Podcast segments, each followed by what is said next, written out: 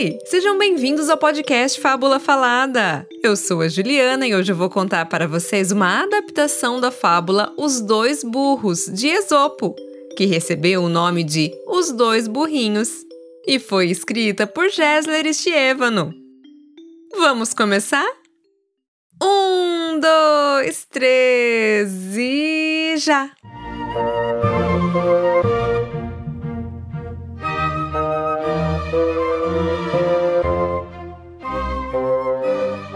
Os dois burrinhos trabalhavam em uma fazenda. Um era muito esforçado e se empenhava bastante em seu serviço. O outro era preguiçoso e sempre dava um jeito de deixar tudo como estava e continuar sem fazer nada. Algumas vezes alegava que não era sua culpa aquilo estar bagunçado.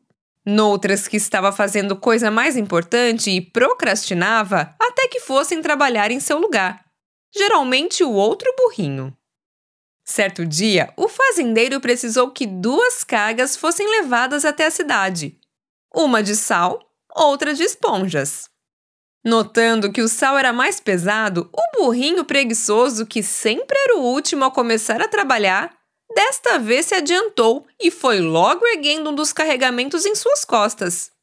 Pegou o mais leve de esponjas, deixando o mais pesado para o seu irmão. Sem questionar, o outro burrinho pegou o sal e partiram pela estrada.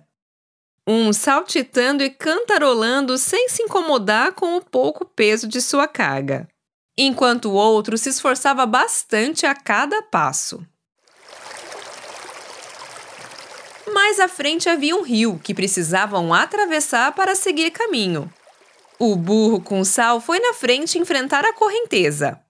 Sua carga muito pesada fez com que ele afundasse. Porém, por se tratar de sal, ela foi se dissolvendo na água e ficando mais leve. Por fim, conseguiu atravessar e, quando saiu do outro lado, sentiu que seu fardo estava suportável. Então foi a vez do burrinho preguiçoso. Exibindo-se, nadou pretensioso pelas águas turbulentas. No entanto, as esponjas foram se encharcando, e o seu carregamento, que era leve, tornou-se muito pesado. Ele quase não conseguiu chegar na outra margem. Só o fez depois de muito esforço. E para piorar, teve ainda de seguir com aquela carga horrível em suas costas pelo resto do trajeto. Arrependeu-se de ter bancado esperto. Melhor seria se tivesse combinado com seu irmão para que revezassem os carregamentos.